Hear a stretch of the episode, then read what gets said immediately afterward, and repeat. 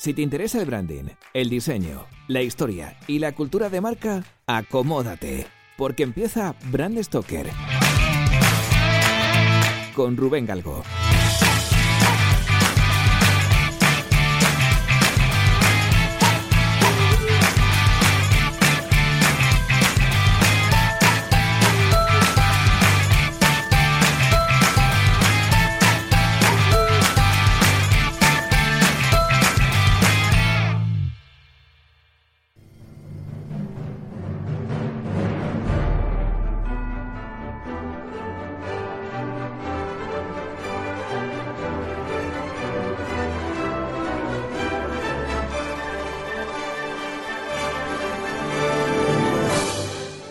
Nuestro viaje de hoy nos lleva a la Inglaterra post-revolución industrial.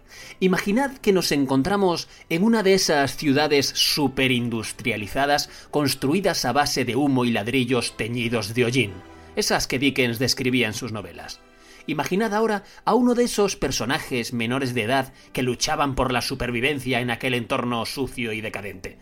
Pensad en un jovencito que trabajaba de sol a sol vendiendo telas para ganarse unos pocos chelines con los que poder echarse algo a la boca. Pues bien, ese personaje tan emblemático es nuestro protagonista de hoy, Thomas Burberry.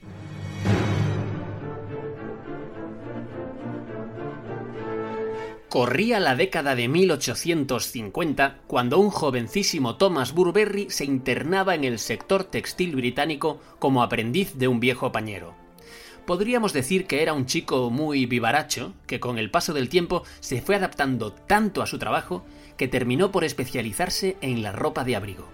De hecho, esta especialización le llevó a abrir su propio negocio en 1856 en Basingstoke, al sur de Inglaterra. Allí hacía abrigos, chaquetas, capas, y la verdad es que no le iba nada mal. Un día Thomas estaba paseando por un monte próximo a su localidad y se topó con un pastor que andaba con sus ovejas bajo la siempre presente lluvia británica. Al entablar conversación con el pastor, se percató de que el abrigo que llevaba puesto aquel buen hombre no calaba.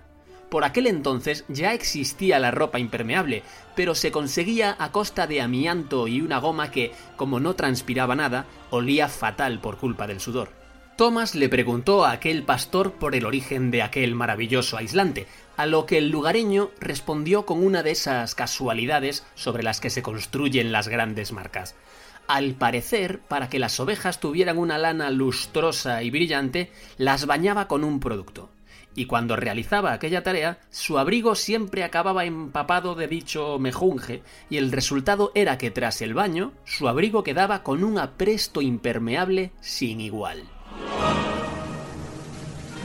Como os podéis imaginar, a Thomas se le encendió la bombilla. Durante un momento se puso a investigar cómo mejorar los tejidos de sus abrigos con aquel descubrimiento, hasta que se le ocurrió impregnar el hilo antes de usarlo para tejer, en lugar de hacerlo ya cuando la prenda estaba cosida. Al hacerlo de esta manera conseguía un acabado impermeable y, lo más importante, transpirable. Curiosamente, para crear el naming de su flamante invento, Burberry se inspiró en el texto de El mercader de Venecia. Shakespeare empleaba el término Jewish gabardine para referirse a la ropa usada por Shylock, el protagonista del libro, y desde entonces el término gabardina empezó a usarse para citar a la overgown, que es una especie de manto judío de origen medieval. A partir de 1889, su hijo Arthur se encargó de consolidar la percepción de la marca en los estratos más pudientes de la sociedad y dejó en un segundo plano a la gente del entorno rural. Por eso, en 1891 trasladaron la tienda de Basingstoke al número 30 de la calle Haymarket de Londres. En la City se dio una paradoja con el naming de la firma, y fue que la gente que tenía una gabardina decía que tenía una Burberry de Londres, en inglés Burberry's London, por lo que la marca incluyó en su logotipo la palabra London y durante un tiempo una S al final del apellido, Burberry's. Curiosamente, igual que ya vimos con la marca Kleenex, el naming Burberry se ha convertido en una de esas excepciones dentro del mundo del branding en las que el nombre de una marca se convierte en un identificador genérico. De hecho, si viajamos hoy al Reino Unido con una gabardina, no la reconocerán con ese nombre, sino como Burberry. Pero volvamos a la historia.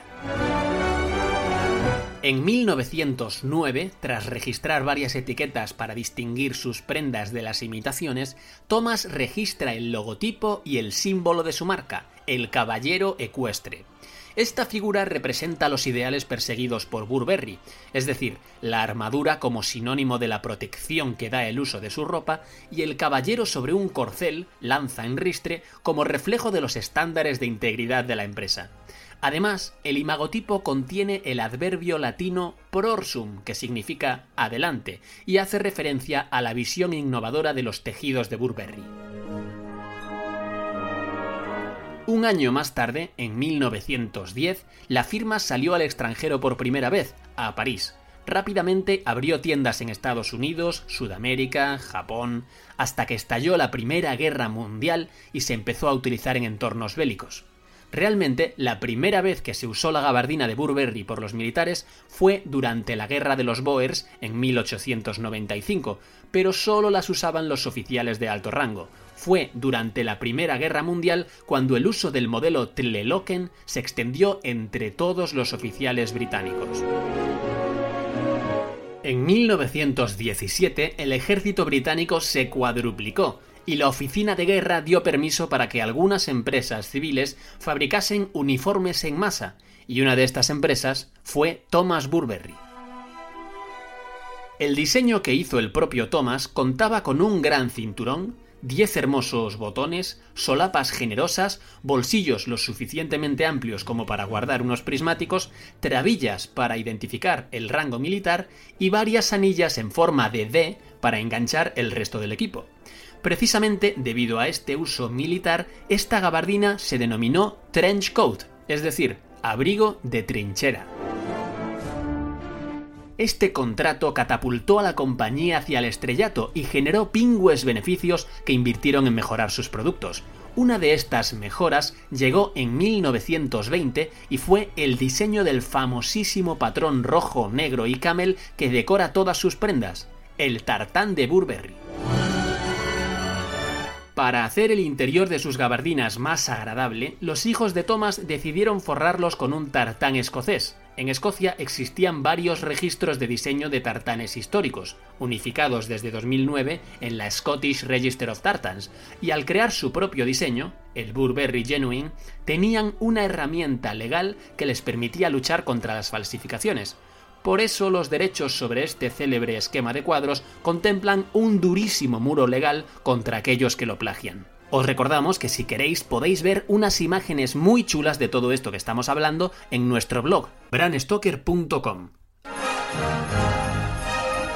Jane Tynan, profesora de estudios culturales del Central St. Martins de Londres y autora de Hombres en Khaki, un libro sobre los uniformes del ejército británico y la Primera Guerra Mundial, comenta que la introducción de la gabardina es la historia de cómo la ropa se volvió parte de la tecnología de guerra. Hasta entonces los colores de los ejércitos solían hacer referencia a los colores de sus banderas, pero también se les asociaba con el honor. En la Primera Guerra Mundial, los soldados franceses llevaban pantalones rojos porque sentían que el camuflaje era deshonroso, mientras que los británicos empleaban el color khaki desde el motín de la India en 1857, ya que el pragmatismo era más importante que el honor. Por cierto, ¿sabíais que kaki significa polvo en hindú? La cuestión es que la popularidad de la gabardina no se limitó al ámbito militar. Cuando los soldados regresaban de la guerra existía una idea de heroísmo y patriotismo que la gente quería comprar. Los abrigos de Burberry eran especialmente resistentes a las inclemencias del tiempo y esto no pasó desapercibido para los aventureros de la época. Por ejemplo, uno de los primeros prescriptores de la marca fue el explorador británico Frederick George Jackson, conocido por su expedición al archipiélago de Fridtjof Nanse. Más ejemplos. John Alcock y Arthur Witten, que realizaron el primer vuelo transatlántico sin escalas. Roald Amundsen, primero en llegar al Polo Sur. Claude Graham White, primero en volar de Londres a Manchester en menos de 24 horas. George Mallory se abrigó con una Burberry en su intento de alcanzar la cima del Everest. Y cómo olvidarnos de Ernest Shackleton, quien utilizó la gabardina de Burberry en tres de las expediciones que realizó a principios del siglo XX. En este punto, Hollywood entra en escena. Nunca mejor dicho. La industria cinematográfica supuso una inesperada contribución a la consolidación de la gabardina como icono del mundo de la moda y por ende de la propia marca Burberry. La novela negra era un género literario que arrasaba las librerías de Estados Unidos y Hollywood se subió a ese carro produciendo películas de gángsters que iban ataviados con gabardinas.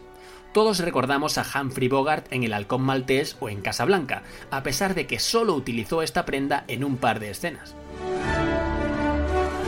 En la década de los 60, los abrigos seguían siendo uno de los atuendos favoritos de los estilistas de Hollywood. Prueba de ello fue la gabardina beige que Audrey Hepburn lució en Desayuno con Diamantes y que convirtió a la actriz en icono y referente de estilismo. El mundo de la música tampoco ignoró las bondades de Burberry y sin querer los Beatles también fueron embajadores de la marca durante aquellos años, como ya vimos en Bram Stoker. Y ante semejante impulso mediático, en 1967 la firma empieza a comercializar accesorios con su famoso tartán en paraguas, pañuelos, maletas, bueno, seguro que habéis visto más de uno por ahí. En 1997, la estadounidense Rose Marie Bravo asumió la presidencia de Burberry y aumentó su caché subiéndola a las pasarelas. Esto fue así, por un lado, porque fichó como director creativo a Roberto Menichetti, y por otro porque la top model Kate Moss protagonizó una campaña publicitaria realizada por Mario Testino. Pero el nuevo posicionamiento de la compañía, ahora convertida en marca de lujo, pasa por Internet. En 2011, Thomas Burberry se convirtió en la primera marca de la historia en retransmitir un desfile por Facebook y en la marca de lujo con más seguidores en redes sociales. En fin, amigos, antes de echar el cierre a este programa, tenemos que decir que Thomas Burberry, el fundador, se retiró en 1917 a un pueblecito del condado de Dorset y dedicó sus últimos días a la religión y a la beneficencia. Finalmente murió en 1920 dejando tras de sí un imperio de moda y lujo que hoy sigue vivo gracias a que ha sabido adaptar la esencia de la marca a los nuevos tiempos. Como alguien dijo una vez, Burberry es un pilar fundamental de la ropa de abrigo que simboliza todo lo que es Gran Bretaña, fuerte y sin pretensiones.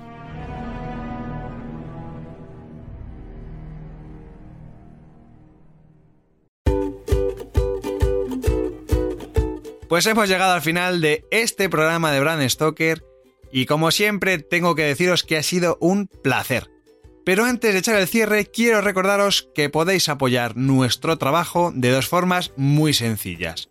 La primera es realizando vuestras compras en Amazon a través del enlace de afiliados que tenemos en nuestra página web.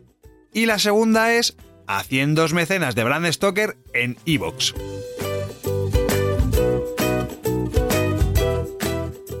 Brand Stoker es una iniciativa de Gallicus Gallicus es el estudio especializado en creación y gestión de marcas que dirige Rubén Galgo. Si lideras una empresa o eres la persona responsable de crear o actualizar la marca de tu compañía, no dudes en ponerte en contacto con nosotros. Búscanos en nuestra web gallicus.com.